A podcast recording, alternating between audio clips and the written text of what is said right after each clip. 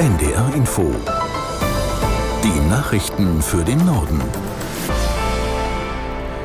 Um 8.31 Uhr mit Benjamin Kirsch. Die Bundesregierung entscheidet heute über den Gesetzentwurf von Finanzminister Lindner für den Haushalt 2024.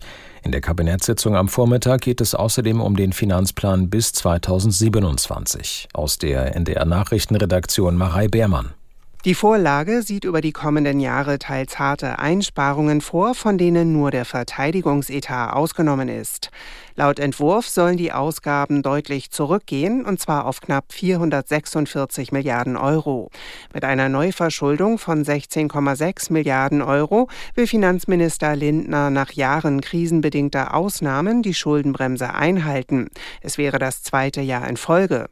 Einschnitte plant der FDP-Politiker vor allem bei den Zuschüssen für die Sozialversicherungen. Für die Pflegeversicherung sollen sie etwa komplett wegfallen.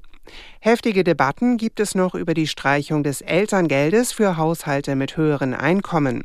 Ebenfalls noch nicht vollständig geklärt ist die Finanzierung der ab 2025 geplanten Kindergrundsicherung.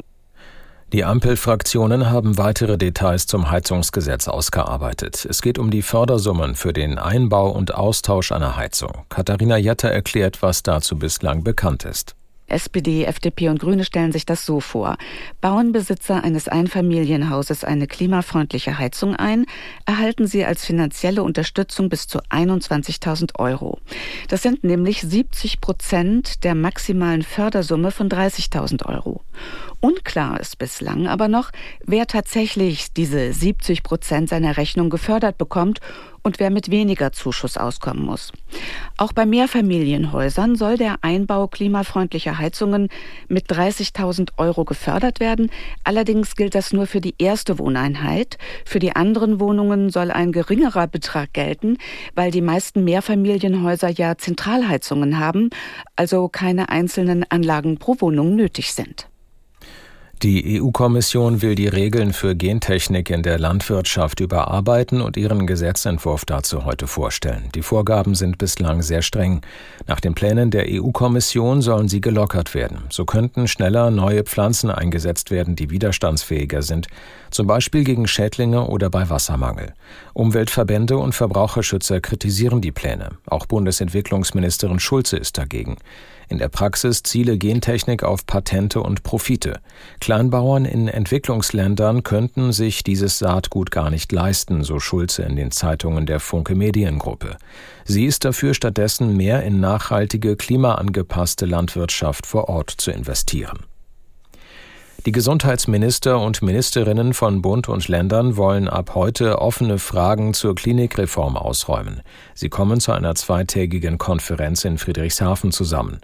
Ein wesentlicher Streitpunkt ist die Finanzierung der Reform. Aus Friedrichshafen Thomas Wagner. 70 Prozent aller Kliniken schreiben nach Angaben der Deutschen Krankenhausgesellschaft rote Zahlen. Bundesgesundheitsminister Lauterbach will deswegen teilweise weg von den Fallpauschalen und hin zu sogenannten Vorhaltepauschalen. Die Kliniken könnten dann bestimmte OPs und Behandlungen abrechnen, die sie vorhalten, unabhängig davon, wie viele Patienten sie nutzen.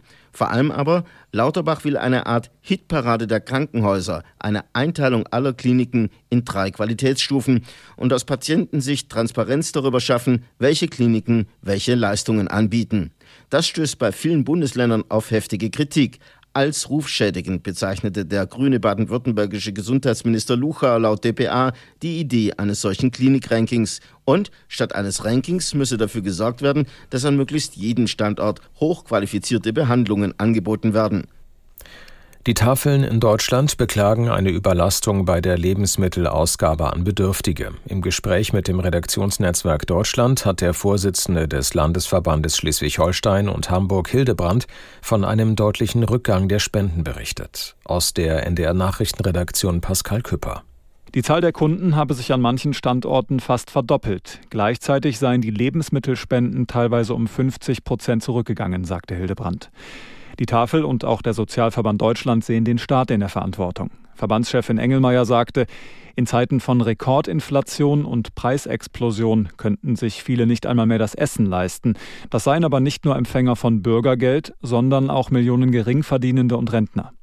Der Staat müsse das Existenzminimum absichern. Dafür dürften nicht die Tafeln verantwortlich sein. Deutschland hat bislang 5000 Soldatinnen und Soldaten aus der Ukraine ausgebildet. Nach Angaben des Trainingskommandos der Bundeswehr könnten in diesem Jahr nochmal so viele folgen. Das hänge vom gemeldeten Bedarf ab. Die Männer und Frauen werden unter anderem an schweren Waffen ausgebildet. Es gibt auch spezielle Lehrgänge für Scharfschützen und Schulungen für Unteroffiziere. Die EU hatte der Ukraine im vergangenen Jahr zugesagt, bis Ende 2024 insgesamt 30.000 ukrainische Soldaten in Mitgliedstaaten zu trainieren. Neben Deutschland beteiligen sich noch 23 weitere Länder. Das waren die Nachrichten.